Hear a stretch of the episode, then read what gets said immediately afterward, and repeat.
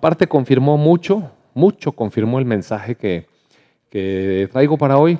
¿Sabe usted que este mensaje en realidad lo pensé hace mucho, eh, semanas, pero no, no había encontrado dónde, dónde encajarlo en realidad. Y pensé que eh, este domingo, antes de, antes de que nos fuéramos a, a la reunión que vamos a tener en Austin, con todos los hermanos allá, los pastores de las diferentes congregaciones de Verbo, pues era un buen tiempo para, para transmitirlo a la iglesia, porque me va a dar, digamos, eh, la plataforma para después traer un mensaje que, por cierto, eh, me invitaron allá a compartir un mensaje y ellos me asignaron el tema. Entonces, obviamente, pues tuve que estudiar ese tema y a medida que lo fui estudiando, me fui teniendo convicción de que valdría la pena que también lo viéramos aquí. Entonces, regresando, voy a compartir con ustedes ese mensaje. Y, pero este, este día vamos a dar la plataforma de entrada. El mensaje de hoy tiene que ver con el Evangelio y quizás si tienen por ahí eh, los que están subiendo los, temas a la, página, pues el nombre pudiéramos ponerle el Evangelio, buenas nuevas. Todos sabemos que el Evangelio son buenas noticias, ¿verdad? El Evangelio son buenas noticias. Y, bueno, todos los cristianos entienden eso, o al menos lo repiten. El Evangelio son buenas nuevas. El Evangelio son las buenas noticias. Pero qué buenas noticias y para quién, oiga. ¿Qué noticias y por qué son buenas y para quién son buenas? Porque de pronto sabe que yo he escuchado con cosas del Evangelio en donde no sé qué tanto la, verdad comprendemos a veces qué es el Evangelio. Y, he escuchado que la gente se acerca con algunas personas con una muy buena intención en el corazón y no los quiero criticar. Pero se transmite el Evangelio algo así como, eh, Jesús te ama. Dios te ama. Y pues es verdad o mentira eso. Esa es una verdad, pero ese no es el Evangelio, mire. Ese no es el Evangelio. Eh, es parte, es, digamos, una pequeña nota dentro de todo un tema. Si solamente le decimos eso a las personas, dígame cuál es la buena noticia. Dios te ama. ¿Y, ¿Y, cuál es la buena noticia? Pues que Dios te ama. Ah, pues qué bueno. Y, eh, en particular, en particular, yo creo que estas generaciones que estamos viviendo en estos últimos tiempos necesitan algo más que, que un Dios te ama. Porque estas últimas generaciones tienen en su mente o, dentro de su creencia que, que se merecen todo, mire. Si usted se fija, la gente en la actualidad ahora piensa que se merece todo. Todo se lo merece. No ha, no ha habido generación como esta en que se reclamen derechos. Todo el mundo tiene derecho a todo. Y entonces nos lo merecemos. Son nuestros derechos. Bueno, hasta nuestros niños todavía tienen derechos. Ya no le puedo regañar porque, hace porque tengo derecho al niño que no me regañes. Y una descuidada, acá uno en la cárcel. No, en serio, lo estoy diciendo de verdad. Todo mundo tiene derechos.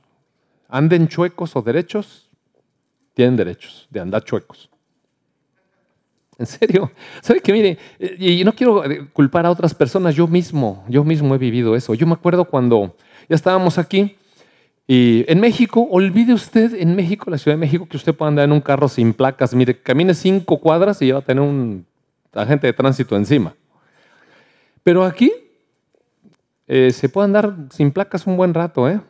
Y eh, bueno, eventualmente, eh, eso de que los carros chocolates, olvídelo allá. El chocolate le dura una lamida, se lo quitan. Sí, sí, en serio. Carros irregulares se lo quitan, pero en un tris. Entonces aquí llegué y resulta que había carros irregulares en donde le ponen ahí una plaquita de no sé qué. ¿Verdad? No, no, no quiero meterme en honduras políticas. Pero ahí le ponen una placa provisional, ¿no? Y entonces yo tenía un Volkswagen viejo que me había regalado mi papá hace como hacía 20 años. ¿Se acuerdan que les he platicado de mi Volkswagen?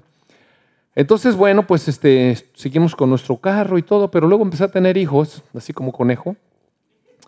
Y luego no cabíamos en el Volkswagen. Entonces eh, pensé que sería bueno tener un vehículo más grande. Y como no me alcanzaba el dinero para comprar nada, entonces, ¿qué creen que me compré? Pues una buena camioneta chocolate. Y andábamos muy a gusto, un buena, buen vehículo americano con su placa, claro. Y sabe que eh, empezó de repente, no sé si usted se acuerda hace 30 años, que de repente salía en el periódico la noticia, van a recoger todos los chocolates y en la torre y todo el mundo guardaba todos los carros como una semana y luego los volvían a sacar. Pero como yo tenía que ir al hospital en mi carro chocolate, entonces me iba por todo el libramiento y por allá había patrullas. Entonces, en lugar de ir orando, lo que iba yo haciendo era argumentos en mi mente de qué le iba a decir al policía si me paraba. Y dentro de todo el rollo que se me ocurría es que tengo derecho, mire que soy doctor y que qué, tan, qué puras mentiras. No había ningún derecho, los derechos se pagan, ¿ve? Se pagan, uno compra las placas, registra el vehículo y los paga los derechos. Eso es como es. Pero si están las generaciones, todo el mundo tiene derechos a cosas y si andamos bien chuecos, como quiera pensamos que tenemos derechos. Y, hacer algún argumento para que no nos quiten de nuestras indisciplinas y nuestras irregularidades, nuestras faltas, en fin, una serie de cosas. Entonces, las nuevas generaciones, eso de que Dios te ama, pues claro, si tengo derecho que me ame. Mira cómo tan guapo que estoy. O, o, tan bien que soy, pues ¿por qué no me iba a amar? Dios te ama, ¿y por qué no? ¿Por qué no me iba a amar Dios? ¿Por qué Dios no lo iba a amar? A ver, ¿por qué? Ve, esa es, la respuesta.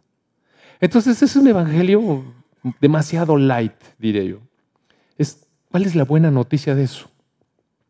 Le voy a leer en la versión Reina Valera un pasaje que está en el capítulo 61 del libro de Isaías.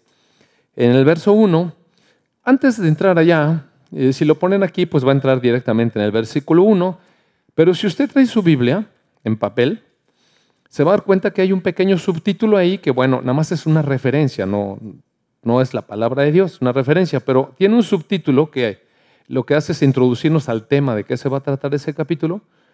Y en ese título dice, buenas nuevas de salvación para Sion. O sea, buenas noticias de salvación para Sion. Buenas noticias de salvación para Sión.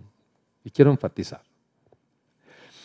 Bueno, entonces ahí en Isaías, este, este libro que, que es la base de toda la profecía, todos los demás profetas refieren a Isaías de alguna manera, dice eh, en el verso 1, el espíritu de Jehová, Yahvé, yo soy el que soy, el Dios altísimo, el eterno, nuestro Dios. El Espíritu de nuestro Dios, de, Dios, el Señor, está sobre mí. Porque me ungió Dios. Me ha enviado a predicar buenas nuevas, buenas nuevas a los abatidos, a vendar a los quebrantados de corazón, a publicar libertad a los cautivos y a los presos apertura de la cárcel. Entonces, mire usted, quiero que, nos eh, concentremos muy bien en la palabra porque son buenas noticias de salvación. ¿Pero para quién? El Espíritu de Dios unge a quien proféticamente va a recibirlo, lo unge enviándolo a predicar buenas noticias. ¿Pero a quién? A los abatidos, a vendar a los quebrantados de corazón, a publicar libertad a los cautivos y a los presos, apertura de la cárcel, a proclamar el año de la buena voluntad de nuestro Dios. Y el día de venganza del Dios nuestro, a consolar a todos los enlutados, a ordenar que a los afligidos de Sión se les dé gloria en lugar de ceniza, óleo de gozo en lugar de luto, manto de alegría en lugar de espíritu angustiado, y serán llamados árboles de justicia, plantío de Dios para gloria suya. Reedificarán las ruinas antiguas y levantarán los asolamientos primeros y restaurarán las ciudades arruinadas, los escombros de muchas generaciones. Y, el y los extranjeros apacentarán sus ovejas, y los extraños serán sus labradores y sus viñadores. Y ustedes serán llamados sacerdotes de Dios, ministros de nuestro Dios serán llamados. Comerán las riquezas de las naciones y con su gloria serán sublimes. Y uno puede seguir leyendo el capítulo 61 y va a encontrar cosas muy maravillosas. Y entonces, bueno, de repente, eh, eh, yo les he dicho aquí al frente varias veces que las profecías tienen una parte que nos alcanza a nosotros y una parte que son profecías para Israel. Y yo sé que es incómoda, pero así es la verdad, porque así es la verdad, así es como es la palabra. Y sabe usted que esta palabra, donde está eh, el, profeta diciendo que va, a haber una unción sobre un siervo, que este siervo va a ser enviado por Dios y va a ser ungido para predicar buenas noticias. Pero esas buenas noticias son buenas noticias para los abatidos. Son buenas noticias para los que tienen el corazón quebrantado. Son buenas noticias para todos aquellos que están cautivos y necesitan libertad. Y está hablando literalmente de la cárcel, porque más adelantito agrega, y, y a los presos apertura de la cárcel. A proclamar el año de la buena voluntad de nuestro Dios y el día de venganza del Dios nuestro y consolar a todos los que han tenido pérdidas, están, de luto, sí, se entiende eso. Y bueno, todo lo que más que leí. Y de pronto, eh, si no se tiene cuidado, empezamos a, tomar cosas de la escritura y hasta incluso se hacen ahora eh, Biblias especiales que se llaman las Biblias de las promesas. Y le subraya ahí todo lo que son puras promesas. Y yo me agarro de todas las promesas. Por eso. Pero mire, la escritura no fue escrita así. La escritura tiene un sentido en Dios. Entonces, mire, vamos al capítulo 1 de Isaías. Si me acompaña, por favor. ¿Qué estaba pasando en Israel? Sí entiende que son las buenas nuevas para Sión, ¿verdad? Sión la ciudad del rey David, donde él tenía su palacio, en donde se adoraba al Dios Santo, Sión. Entonces, eh, en el capítulo 1 empieza el profeta Isaías presentándose de alguna manera y, declarando cómo fue que recibió esta, esta palabra profética de todo este libro. Dice, visión de Isaías, hijo de Amós, la que, la que vio acerca de Judá y Jerusalén en los días de Usías, Jotam, Acaz, Ezequías, reyes de Judá. O sea, Isaías está ubicando en el tiempo. Está diciendo dónde recibió, cómo fue que recibió esta palabra. Una vez que dice cómo fue que la recibió o dónde, al menos ubica la temporada. En el verso 2 dice, oigan cielos y escucha tu tierra. Oigan cielos. Es decir, está hablando a las potestades celestiales a los testigos invisibles que sí están presentes siempre, y también a la tierra, porque habla Dios. Mire, Dios habla. ¿Y qué dice? Dice Dios, crié hijos y los engrandecí y ellos se rebelaron contra mí. ¿Recuerda usted que la humanidad había tenido un comportamiento catastrófico desde, su, desde que fue creada? Y después, eh, a medida que fueron pasando los años y creciendo las nuevas generaciones, la humanidad se fue pervirtiendo a tal punto que fue necesario lanzar un diluvio y acabar con todo. ¿Recuerda ustedes? Entonces, eh, la humanidad se había extraviado terriblemente. El Señor acabó con todo y guardó a una familia, ¿usted recuerda? La familia de Noé, y de él levantó nuevamente a otra nueva humanidad, un, digamos un, renuevo, un nuevo comienzo. Y esta humanidad se perdió igual, mire, se fueron corrompiendo todos. Y llegó el momento en el que Dios decidió eh, mejor escogerse un pueblo especial. Y de allá, de Ur de los, de los caldeos, allá en Mesopotamia, sacó a un hombre llamado Abraham que, pertenecía a una nación idólatra, idólatra, que, no tenía realmente idea de que era el Dios verdadero aunque medio oía, porque la tradición oral fluía. Pero así fue como hizo Israel y, decidió hacer los hijos suyos. Usted recuerda todo eso. Entonces aquí Dios le está diciendo, cría hijos, cría hijos. ¿Se acuerda usted que el profeta Isaías se ubica dentro del pueblo de Israel, dentro de los reyes de Israel, y está hablándole a Sión, bueno, a, la nación, pues, a la nación. Y dice, escuchen cielos y escucha tierra, porque habla el Señor y dice, cría hijos y los engrandecí y ellos se rebelaron contra mí. ¿De quién está hablando? ¿Del mundo o de Israel? Mire, está hablando claramente de su pueblo. Mire, en el verso 3 dice, el buey conoce a su dueño, el asno, el pesebre de su señor. Israel no entiende. Ya, ya se dio cuenta con quién está hablando, ¿verdad? Israel no entiende. Mi pueblo no tiene conocimiento. Oiga usted, si usted repasa un poquito años atrás, ¿cómo fue Dios que, que llamó a Abraham, se reveló a Abraham? Abraham le transmitió esta, esta tradición a su hijo Isaac. Isaac conoció al Dios de su padre. Jacob conoció al Dios de su abuelo. Y los israelitas que fueron metidos en, en Egipto, de alguna manera se fueron haciendo la transmisión oral. 400 años después viene Moisés, los rescata de ahí. Dios se presenta ante su pueblo, se revela como el, su Dios de Abraham, de Isaac y de Jacob. ¿Recuerda usted todo eso? Y lo trae a la tierra y le dice, van a poseer la tierra. Después no quisieron entrar, se acabó toda una generación, levantó una nueva generación, los metió a la tierra prometida. Era su pueblo, amado. Y con ese pueblo está hablando. Dice, ¿cómo es posible que Israel, mejor un burro conoce a su Señor? Sí, están fuertes las palabras, amados hermanos.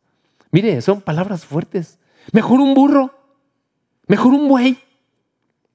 Porque ustedes no entienden y, y parece como que no conocen nada. Y en el verso 4 se pone peor. Oh gente pecadora, pueblo cargado de maldad, generación de malignos, hijos depravados dejaron a su Dios, provocaron a ira al Santo de Israel y se volvieron atrás. ¿Por qué, ¿Por qué quieren ser castigados aún? Mire, ¿sabe qué? A veces les digo a mis hijos, o, eh, les decía yo, ya no. Eh, ahora les digo a mis hijos, oye, ¿ustedes piden los trancazos? A, ¿Los piden? Pues ¿se cuenta que pues están diciendo, niño? En serio, así, increíble, ¿no? Y, uno, como papá a veces no quisiera ni regañarlos, menos llegar a otras disciplinas, pero qué barbaridad. Entonces, eh, dice, ¿por qué quieren ser castigados? ¿Todavía se van a seguir revelando? Toda cabeza está enferma y todo corazón está doliente. Desde la planta del pie hasta la cabeza no hay en él cosa sana. ¿En quién él? Pues en Israel hay herida, hay hinchazón, hay podrida llaga. No están curadas ni vendadas ni suavizadas con aceite. Su tierra está destruida, sus ciudades puestas a fuego. Su tierra delante de ustedes comida por extranjeros y asolada como asolamientos de extraños.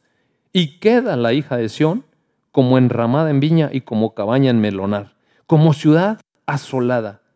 Si el Señor Dios de los ejércitos no nos hubiera dejado un resto pequeño, un remanente, seríamos como Sodoma y seríamos semejantes a Gomorra. Recuerda usted que había pecado de tal manera esas dos ciudades que había caído fuego del cielo y las destruyó. Y en esa zona se oía eso. o sea, era una transmisión oral continuamente. Era Sodoma y era Gomorra y ahí estaban. Y Dios las castigó. Pues no fueron tantos años antes. Entonces, eh, ahora mire, déjeme ubicarlo en el tiempo. En este momento había un conflicto creciente en la zona, como todavía, si usted lee las noticias, sigue el conflicto creciente. Pero el, imperio asirio se había ido extendiendo y estaba por caerles encima a Siria. No, o sea, los asirios sobre los sirios y sobre la parte norte de Israel. Prácticamente ya los tenían encima. Y Dios había estado hablando a través de profetas, Cuidado, porque si siguen, si siguen ustedes, Dios metió a Israel en la tierra prometida y le dijo que Él era el único Dios, que lo adoraran a Él, que no se mezclaran con las naciones de ahí, que no adoraran a sus dioses falsos porque realmente eran demonios. Los dioses falsos, amados hermanos, los ídolos, son demonios disfrazados. Entonces Dios estuvo advirtiéndoles, pero la nación poco a poco se fue enredando en esas idolatrías y en esos cultos paganos y Dios ya estaba enfadado y había estado advirtiéndole a Israel, deja eso, deja eso. Pero no hacían caso, los asirios estaban ya ahí. Prácticamente la zona norte, eh, la zona norte de lo que era Israel, prácticamente ya los tenían encima. Y esa cosa se cumplió, ¿sabe usted? Eh, ya la tierra estaba muy amenazada, por eso está diciendo aquí su tierra está destruida. Sus ciudades están puestas a fuego, están a punto que les van a caer. Su tierra delante de ustedes, los extranjeros se la están comiendo, ¿no ven? ¿No ven, hijos, hijos? Así es como Dios les está hablando. Y queda la hija de Sión, o sea, queda Jerusalén como, como un remanente pequeñito, porque todavía se adoraba al Dios de Israel ahí. Pero de todas maneras, no estaba tan pura la situación.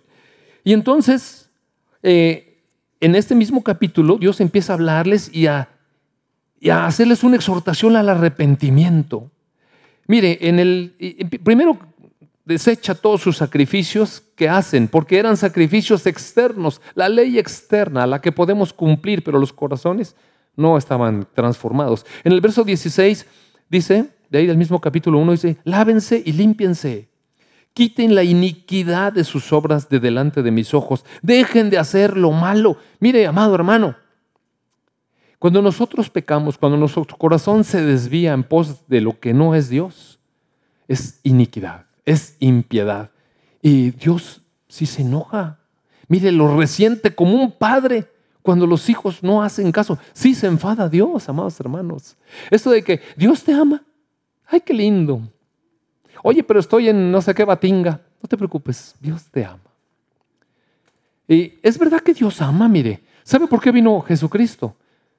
En Juan 3, 16, todos sabemos ese versículo de memoria. De tal manera amó Dios al mundo, que envió a su Hijo unigénito para todo aquel que cree en Él no se pierda, más tenga vida eterna. Un amor de Dios tremendo para que sigamos igual. Para que no te preocupes, Dios te ama. Sí nos ama. Mandó a su Hijo para nuestro rescate. Pero es un amor incondicional, porque también es que el amor de Dios es incondicional. ¿Será? ¿Será que es tan incondicional? ¿Será? Vamos a ver. Vamos a ver la escritura. Yo no quiero dar mi opinión, mire, vamos a leer la escritura. Dice Dios, lámense, quiten la iniquidad de sus obras en el verso 17 dice, aprendan a hacer el bien, busquen el juicio, restituyan al agraviado, hagan justicia al huérfano, amparen a la viuda. Vengan luego, dice Dios. Y vamos a ponernos a cuenta. Mire, acuérdense, está hablando con su pueblo, Israel. El mundo, el mundo está perdido, amados hermanos. El mundo, todo el resto de las naciones al infierno, mire. Está muy pesado, pero así era. Está hablando con su pueblo amado. Vengan y vamos a ponernos a cuenta. Si sus pecados fueren como la grana, es decir, rojos, como la nieve serán emblanquecidos. Si fueren rojos como el carmesí, van a venir a ser como lana blanca. Si quisieren y oyeren, comerán el bien de la tierra. Y si no quisieren y fueren rebeldes, serán consumidos a espada, porque la boca del Señor lo ha dicho. ¿Se fija que no es tan incondicional?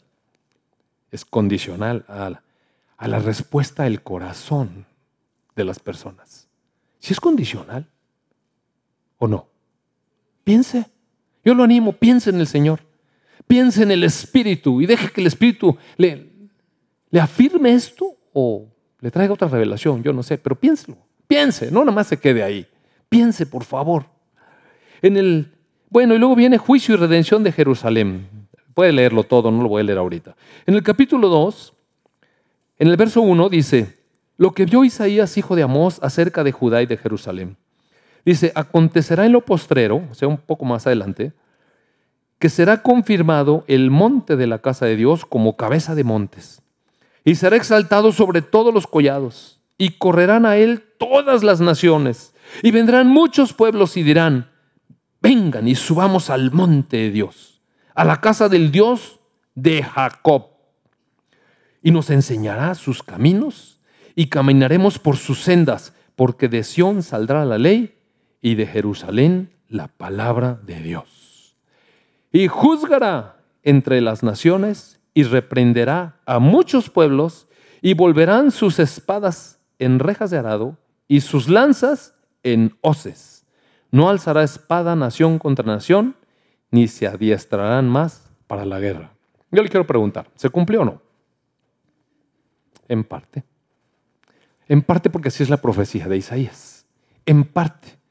¿Por qué en parte? Porque el ungido sobre quien vino el Espíritu de Dios sí vino ya.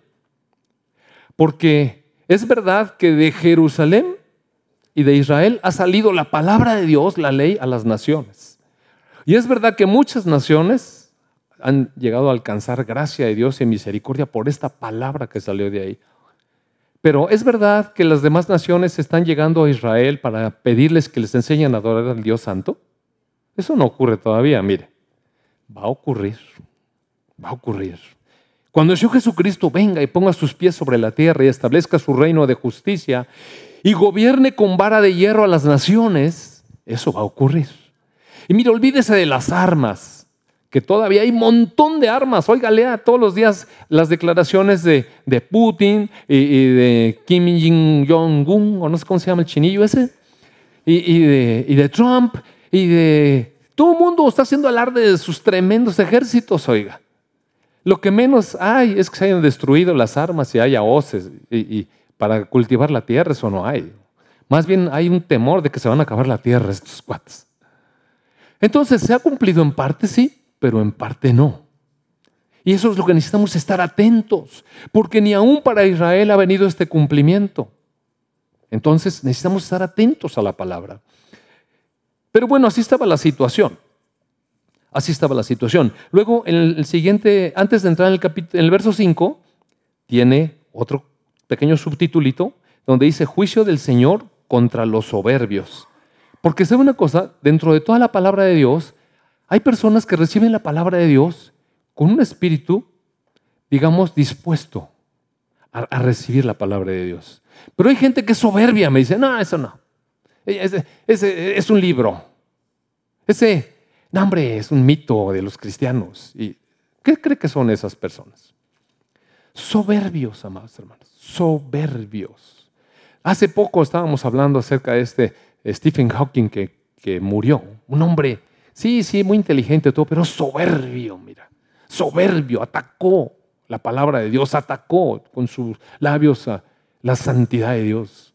Un hombre soberbio, soberbio.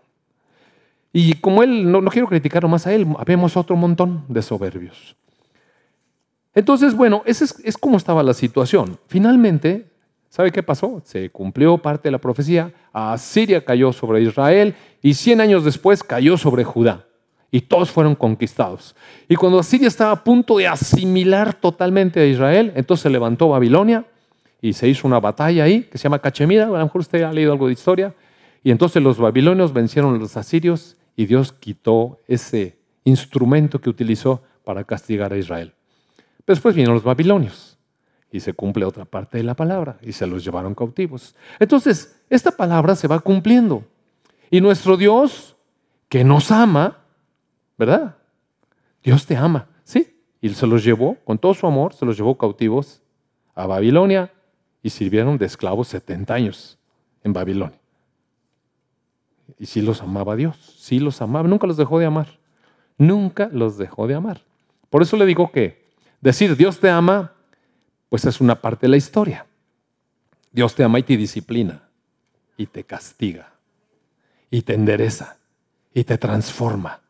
Y si usted lee los siguientes capítulos, se va a dar cuenta cómo Dios se va comprometiendo a que va a transformar ese pueblo. Dios dice, bueno, finalmente si eres así, eres un verdadero burro, pero yo te voy a transformar.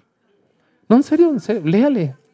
Léale y verá. Mire, ahora, si me acompaña por favor al capítulo 57 de, de Isaías ahí mismo. Bueno, todo esto así va y, haciendo señalamientos. Oiga, capítulo tras capítulo, Dios hablándole a su pueblo, amado, sí te amo, hijo, pero, hijo, por favor, por favor.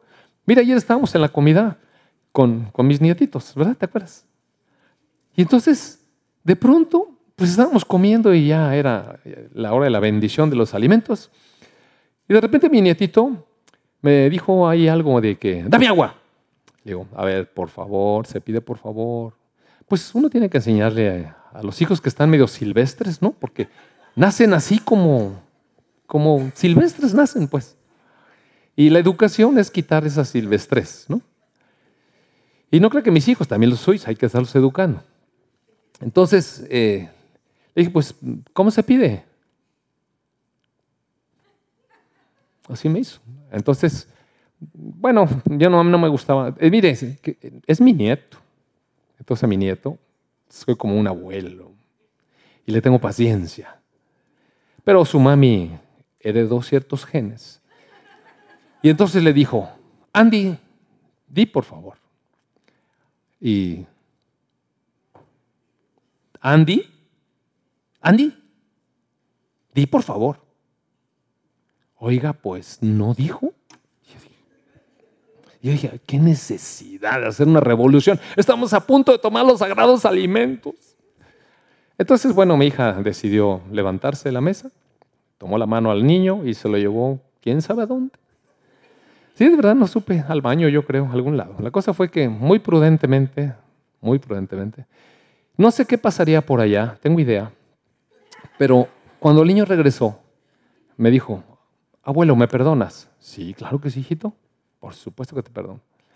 Entonces se sentó y dijo, ¿me puedes dar agüita, por favor? Ay, hijito. En serio, mire, pues es increíble, ¿no? Es increíble, pero así somos, oiga. Y, Dios dice, ay, pueblo mío, pueblo mío.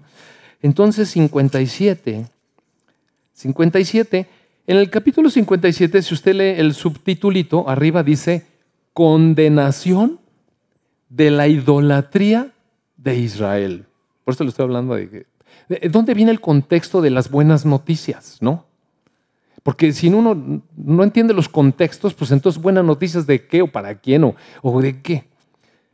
Entonces viene, híjole, está difícil, ¿no? Ni para qué le, ni para qué le cuento que usted lo va a leer, ¿verdad que sí lo va a leer?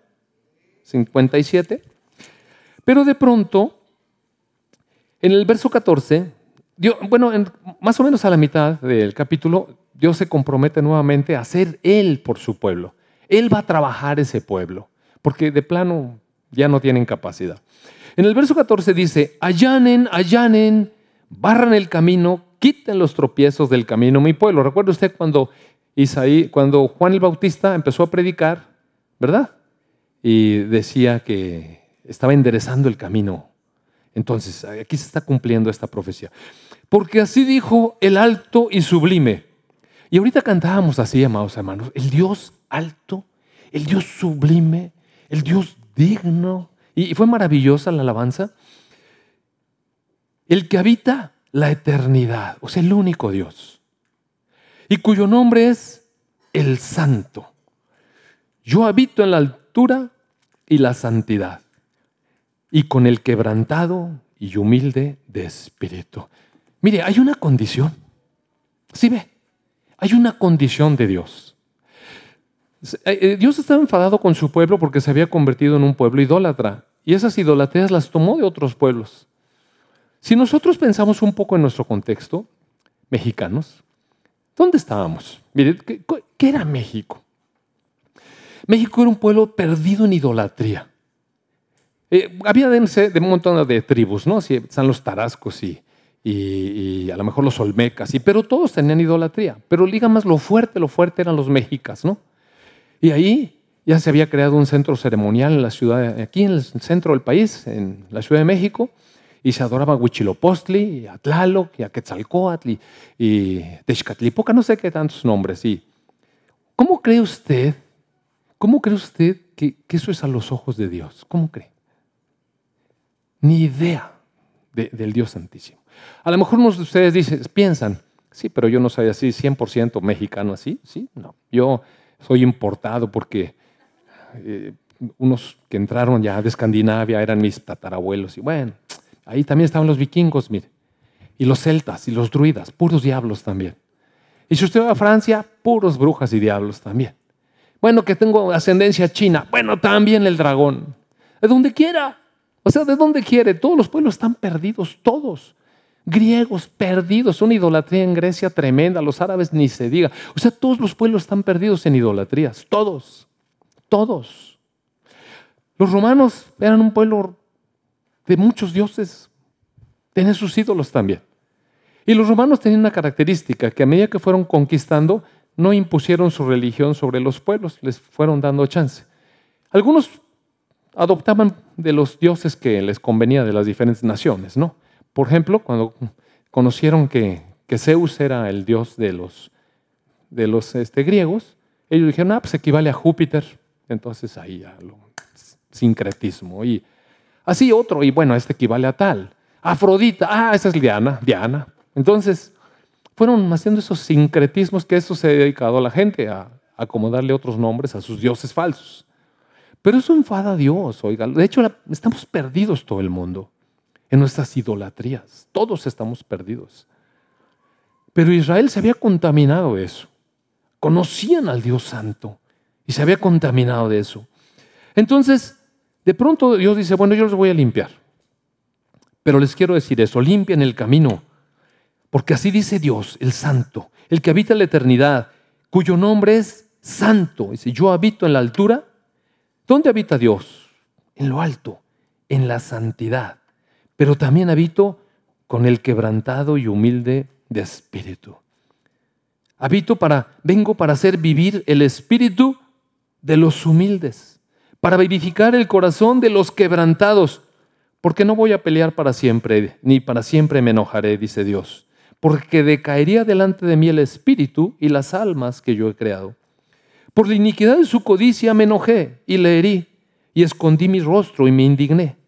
Y él siguió rebelde por el camino de su corazón. ¿Quién es él? Israel. He visto sus caminos, pero le sanaré y le pastorearé y le daré consuelo a él y a sus enlutados. Produciré frutos de labios paz, paz al que está lejos y al cercano, dijo el Señor, y lo sanaré. Pero los impíos, o sea, la gente que no está humilde de corazón y quebrantada en su corazón, esos que le llaman impíos, son como el mar en tempestad que no puede estarse quieto y sus aguas arrojan fango y lodo. No hay paz, dijo mi Dios, para los impíos. Ya, está checando cómo está. hay muchas condicionantes. Entonces, bajo esa situación, y bueno, después de leer una, una releída por ahí al capítulo 59, donde Israel confiesa su pecado, eh, después en el capítulo 60, Dios anuncia cuál va a ser la gloria grande de Sión. ¿Recuerda usted que empezó hablando contra Sión? Sí, recuerda. En el capítulo 61, entonces, ya llegamos, verso 1, el Espíritu del Señor está sobre mí, porque me ungió el Señor y me envió a predicar buenas noticias. ¿A quién?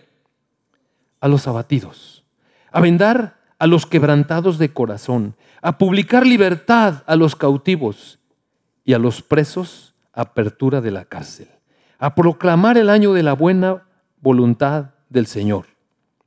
Y fíjese cómo dice, el día de venganza del Dios nuestro, a consolar a todos los enlutados. Muy bien. Si me acompaña, por favor, a Lucas 4. Entonces, en Lucas 4, eh, vemos cómo el Señor Jesucristo es llevado por el Espíritu al desierto, después de que Juan lo, bautiza. Luego el Señor Jesucristo regresa. Y cuando después de que regresó de ese enfrentamiento con el diablo, en el verso 14, capítulo 4 de Lucas, Dice, y Jesús volvió en el poder del Espíritu a Galilea. Mire, dice que regresó en el poder del Espíritu. En el verso 21 eh, y 22 del capítulo 3, dice, aconteció que cuando todo el pueblo se bautizaba, también Jesús fue bautizado y orando se abrió el cielo y descendió el Espíritu Santo sobre él en forma corporal de paloma. Y, y vino una voz del cielo que dijo, tú eres mi Hijo amado, en ti tengo complacencia. Es decir, el Espíritu se manifestó como la unción sobre Jesús. Pero cuando Él regresó al desierto, Él regresó en el poder del Espíritu. Pero todavía más atrás, si usted sigue leyendo, eh, en el capítulo 2, eh, no, en el, eh, en el capítulo 11 será 1, yo creo. Es cuando, cuando el ángel Gabriel le anuncia a la Virgen, mire, en el verso 27 del capítulo 1, dice, bueno, 26, dice, al sexto mes, el ángel Gabriel fue enviado por Dios a una ciudad de Galilea llamada Nazaret, a una virgen desposada con un varón que se llamaba José, que era de la casa de David, y el nombre de la virgen era María. Mire, aprendas estos versículos. Había una virgen desposada con un varón que se llamaba José. Es decir, una muchacha que había sido comprometida con un muchacho para que se casaran. Era virgen, pero estaba desposada, estaba comprometida. Y este José era de la casa de David, muy importante, porque este mensajero, este siervo de Dios tenía que ser descendiente de la casa de David. El Mesías tenía que venir de la casa de David. Entonces, la escritura no cree que pone nada más cosas, nada más por poner, ay, ¿qué importa que, que José sea de la casa de David? Sí es muy importante. Y el nombre de la Virgen era María. Entonces entró el ángel, entró y le dijo, salve muy favorecida, el Señor es contigo, bendita tú entre las mujeres. Y entonces, bueno, ella empieza a decir, ¿verdad? Que se turbó y, le dijo, María, no temas, le dijo el ángel, has hallado gracia delante de Dios. Ahora concebirás en tu vientre y darás a luz un hijo y llamarás su nombre Jesús. Y mire, cuando nosotros oímos Jesús, Conocemos tantos Jesús. ¿Cuántos Jesús conocemos? Aquí en la iglesia hay Jesús. Jesús Chuy, Jesús no sé quién, Jesús aquel, hay políticos Jesús, hay no sé qué Jesús, el doctor Jesús de no sé qué, y todo el mundo se llama Jesús. Pero en realidad, en realidad, la palabra en arameo era Yeshua. Y Yeshua es Salvador. Y entonces, mire, entienda esto. Qué diferente que, se llame Salvador. Y era de Nazaret. O sea, se va a llamar Yeshua Nazaret. Salvador de Nazaret. ¿Sí entiende? Imagínense qué diferente, ¿verdad? Que dijéramos, ahí viene el Salvador de Ciudad Victoria. Ah, chispas, hasta suena medio raro. Pero bueno, vas a llamarle Jesús, Yeshua, Salvador. Este será grande y será llamado Hijo del Altísimo y el Señor Dios le dará el trono de David, su padre. No de José, su padre, sino de David, su padre. Y reinará sobre la casa de Jacob para siempre y su reino no tendrá fin. Entonces, bueno, usted sabe, María dice, oye, pero pues todavía no tengo conocimiento de varón, no estoy casada.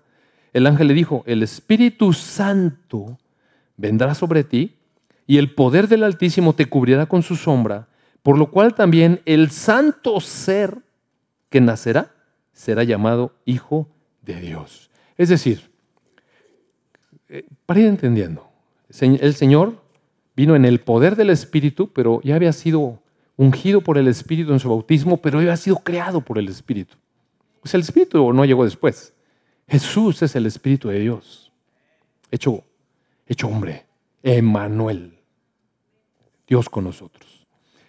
Bueno, entonces dice que Jesús volvió en el poder del Espíritu, verso 14, capítulo 4, y se difundió su fama por toda la tierra de alrededor.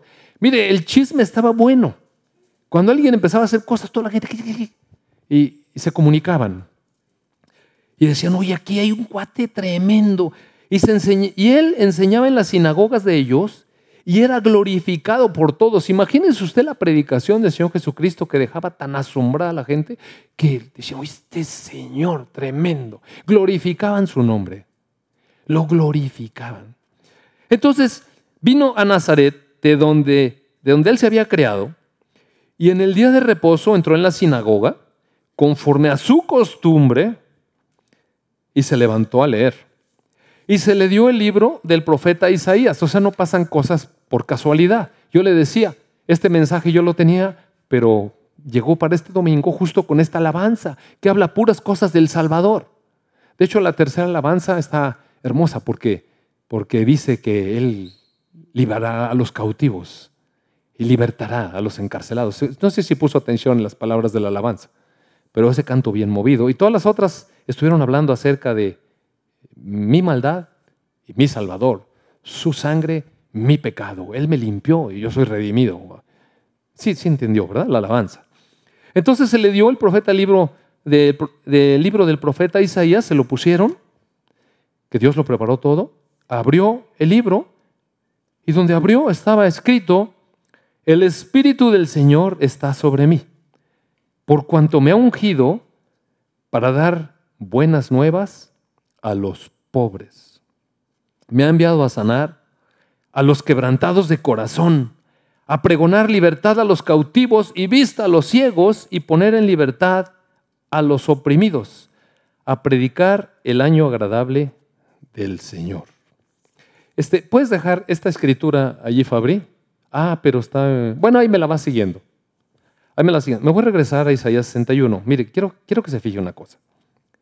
Luego voy a leer Isaías 61 y usted va a ir leyendo aquí Lucas 4. Estamos, ¿verdad, Fabri? Tú le pones Lucas 4 y yo le pongo acá Isaías 61. Fíjese muy bien. El Espíritu del Señor está sobre mí, pero tú en Lucas.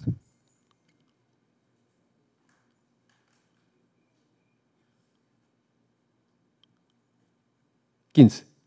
Ah, sí, catorce, perdón. Catorce.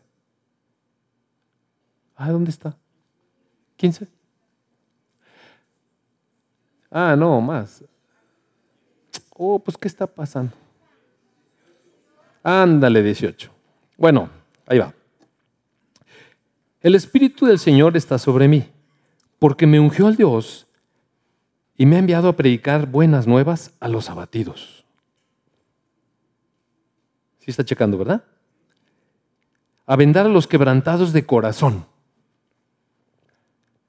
a publicar libertad a los cautivos y a los presos apertura de la cárcel, a proclamar el año de la buena voluntad de nuestro Dios y el día de venganza del Dios nuestro. ¿No está, verdad que no está? ¿Sabe por qué? Porque no ha llegado ese día. Entonces Jesús se paró. Se paró. E insertó una pequeña frase, que no sé si usted lo notó, que dice dar vista a los ciegos. Se dijo que no está en Isaías. Bueno, no está en Isaías en 61, pero en el contenido de Isaías sí está. Y entonces cuando nosotros proclamamos el Evangelio, insistimos en la cuestión a veces de las sanidades, porque ahí dice que dar vista a los ciegos, pero ¿de qué vista? ¿Qué buenas nuevas trajo Jesús? ¿Sí se fija qué dijo ahí? ¿Me le das para atrás, por favor? Me ha ungido para dar buenas nuevas, buenas noticias. ¿Pero a quién? ¿A quién le va a dar buenas noticias? ¿Y en qué consisten las buenas noticias? Amados hermanos, el punto es este, mire. Solamente son buenas noticias para aquellos que tienen un corazón quebrantado, que se sienten abatidos, que se sienten afligidos. No para todos. Mire, voy a, le voy a decir por qué, por qué sí es condicional. Lucas 4, Ahí donde estamos. Enrolló el libro y se lo dio al ministro y se sentó. Entonces todos pusieron ahí los ojos. Bueno, pues ¿qué va a decir? Y les dijo, hoy, hoy se ha cumplido esta escritura delante de ustedes. Y todos daban buen testimonio de él y estaban maravillados de las palabras de gracia que salían de su boca, pero de repente dijeron, oye, ¿no es este el hijo de José? Y entonces él les dijo, sin duda me dirán este refrán, médico, cúrate a ti mismo. De tantas cosas que hemos oído que se han hecho allá en Capernaum, aquí haz milagros. Aquí lo que queremos son milagros. Y añadió, de cierto les digo que ningún profeta es acepto en su propia tierra. Y en verdad les digo que muchas viudas había en Israel en los días de Elías, cuando el cielo fue cerrado por tres años y seis meses. Y hubo una gran hambre en toda la tierra, pero a ninguna de esas viudas de Israel fue enviado Elías, sino a una mujer viuda en Sarepta de Sidón, que era la zona norte. Y claro, eso empezó a darles un poco de coraje. Y muchos leprosos había en Israel en el tiempo del profeta Eliseo, pero ninguno de ellos fue limpiado, sino Naamán el sirio. Oh, ¡Qué corajote! Al oír estas cosas, entonces todos en la sinagoga que lo estaban glorificando, se llenaron de coraje y levantándose lo echaron fuera de la ciudad y lo llevaron hasta la cumbre del monte sobre el cual está edificada la ciudad de ellos. ¿Para qué? Para despeñarle y Jesús se pasó por en medio de ellos y se fue. Es decir, si uno no tiene esta convicción de pecado en su corazón, mire, una necesidad y un salvador, si uno le dice, Jesús te ama, ¿qué? ¿Y qué? ¿Sabe usted que, recuerda usted que en una ocasión pasó eh, Jesús y llamó a Felipe y Felipe fue a hablar a Natanael. Y Natanael dice que estaba abajo de una higuera y luego lo llamó y dijo, ven, acá encontramos al Mesías. ¿Quién es ese? Jesús. ¿De dónde es? De Nazaret. ¿De Nazaret puede salir algo bueno? Que es pura porquería ahí, es de Nazaret. Entonces vino Natanael y Jesús le dijo, aquí un verdadero israelita. ¿Se acuerdan? Entonces, le dijo, ¿cómo me conoces? Te vi en la higuera. Y es que para algunos, algunos del remanente de Israel, realmente estaban hartos de la conquista romana, estaban hartos de estar sirviendo a otra nación, estaban hartos de ver su tierra despojada. Seguramente leían cosas como estas en Isaías, Señor, ¿y cuándo vas a venir? ¿Cuándo nos vas a quitar todo esto? ¿Cuándo nos vas a quitar el oprobio? ¿Cuánto nos vas a sanar? Yo, Señor, yo quisiera ver tu gloria, quisiera, mira cómo está mi corazón. Entonces, esa disposición esa humildad de corazón. ¿Con quién habita Dios? Con los quebrantados de corazón. Cuando uno realmente, amado hermano, uno se da cuenta de su condición. Uno se da cuenta de su condición. Y entonces, cuando está preparada las personas, entonces sirven las buenas nuevas. Cuando uno se siente cautivo de su pecado y está hasta el copete de ser un alcohólico, de ser un adicto, de ser un de, ser un promiscuo sexual, de ser lo que sea. Uno está harto de cómo es. Buenas nuevas. Ha sido cautivo por muchos años. Ha sido esclavo. está ciego. ¿Sabe que ayer tuvimos la, la primera reunión que anunciamos la semana pasada? Para las personas que están viniendo desde hace poco tiempo para acá y que no los conocemos. Y entonces tuvimos una reunión y los invitamos para que nos conocieran. Solamente vino eh, Gerardo Almeida, que es un joven que está viniendo aquí. ¿Dónde está Gerardo, por cierto? Hola, con razón no te conoces y ni te veo.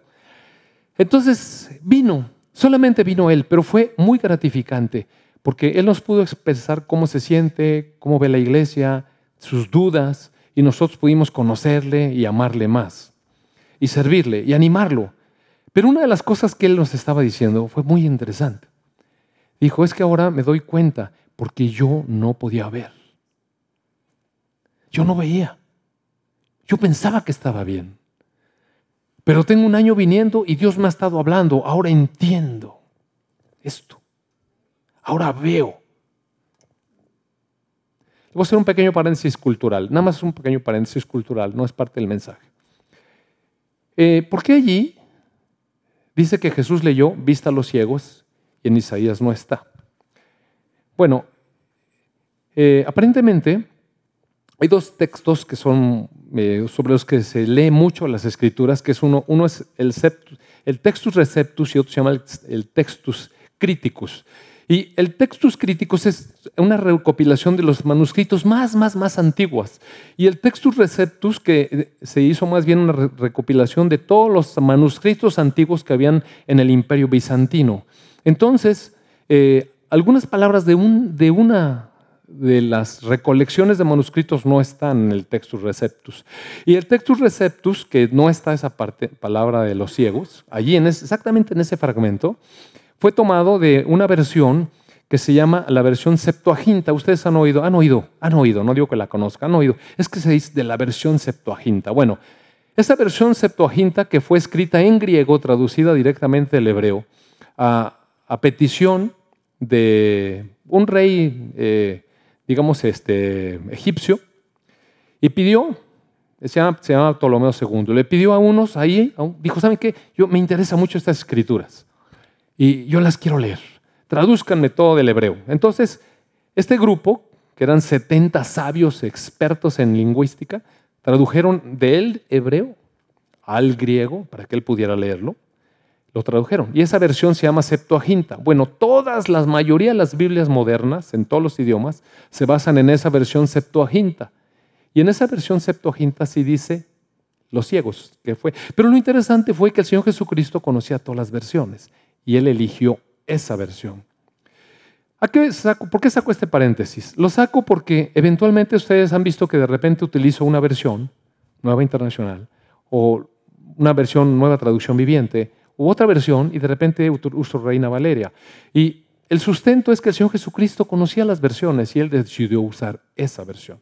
En todo caso, él quiso decir eso allí y lo dejó establecido.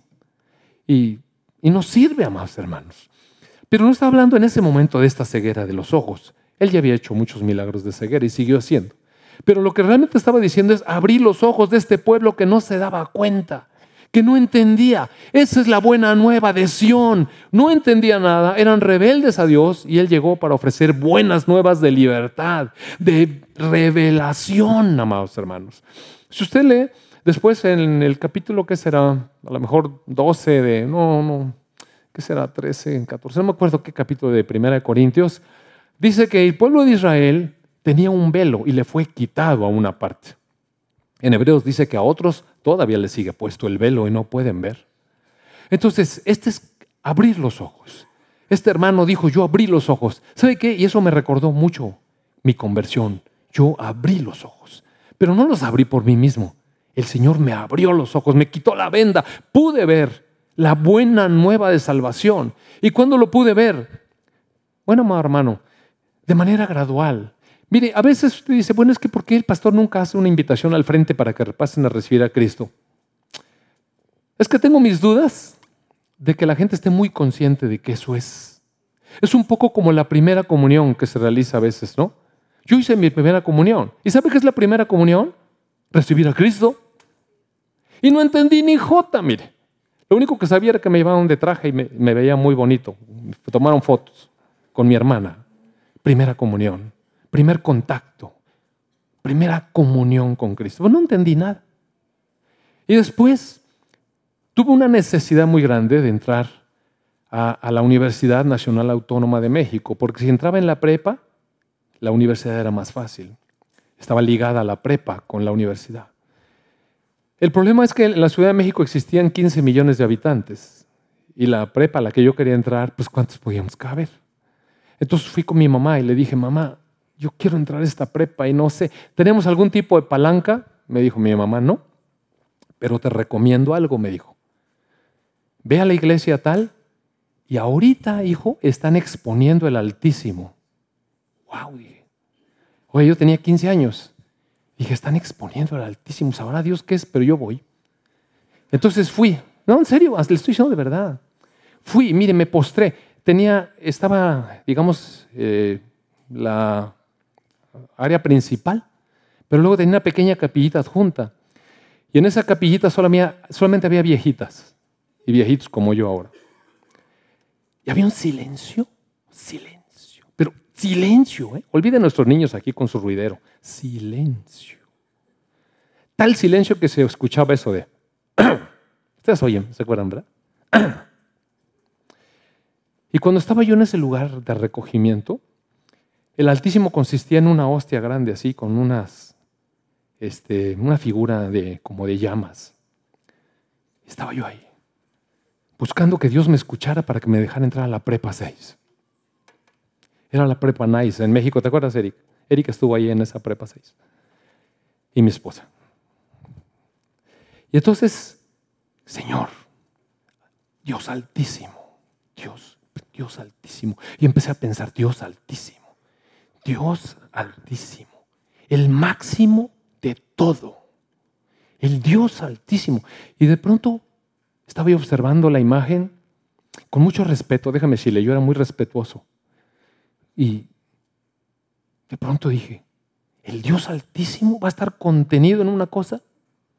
No, no puede ser.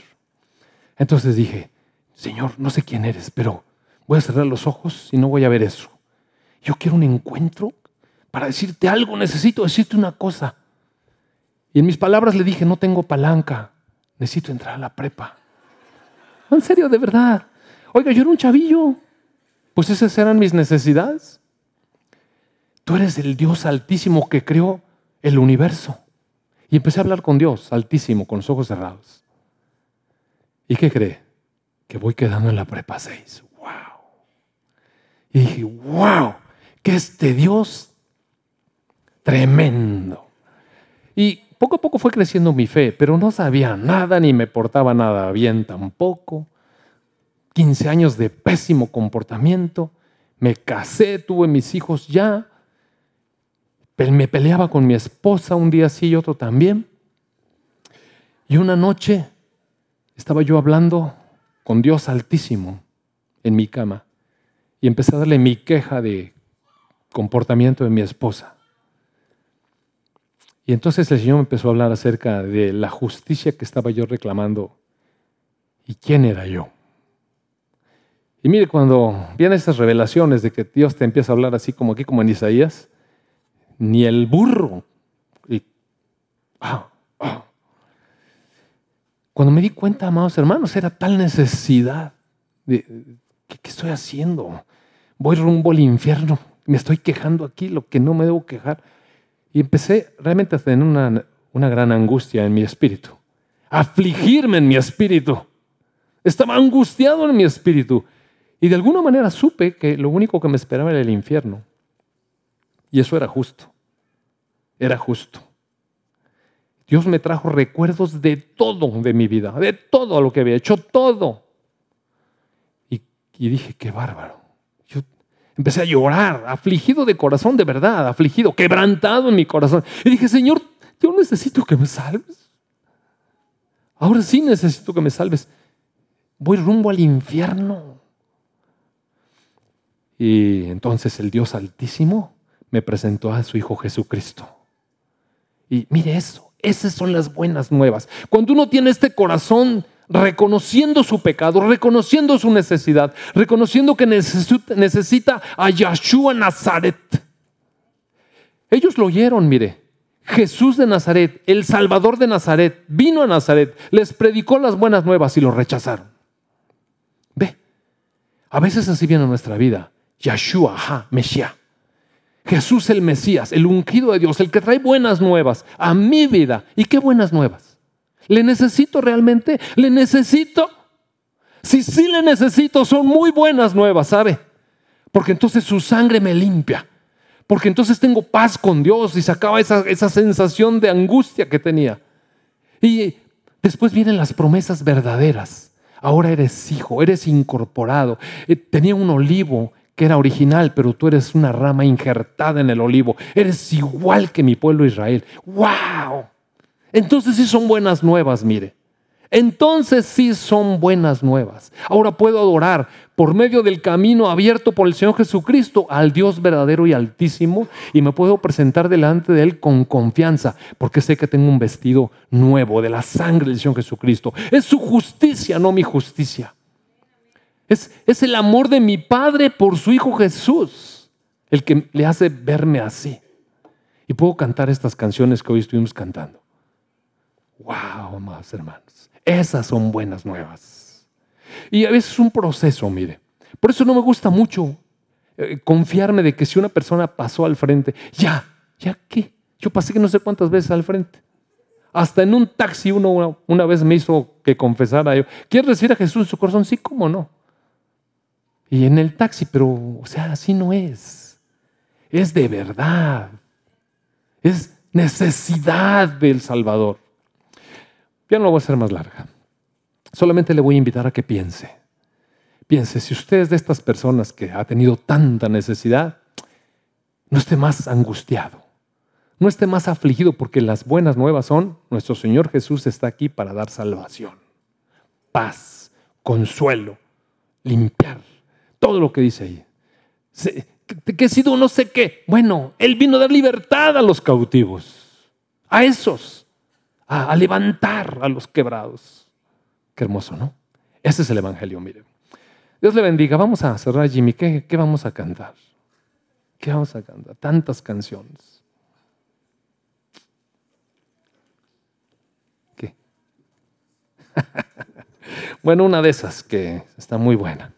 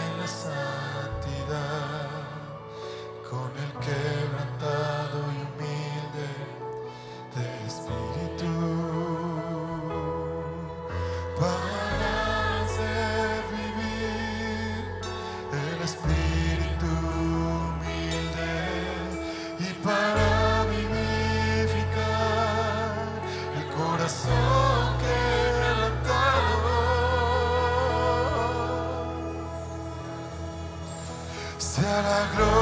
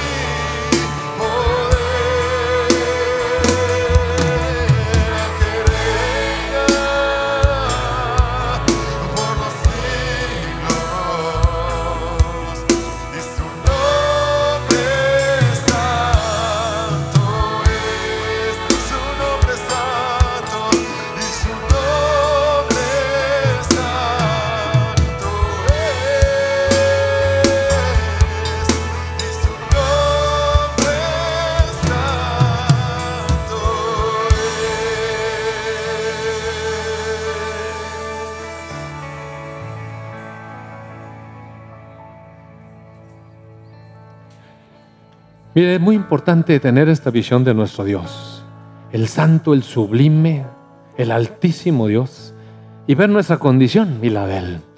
Y una vez que entra en esa relación, que es la relación justa, sabe que podemos disfrutar de su amor y de todo lo que Él tiene para sus hijos amados. Que tengan bonita semana. Dios le bendiga.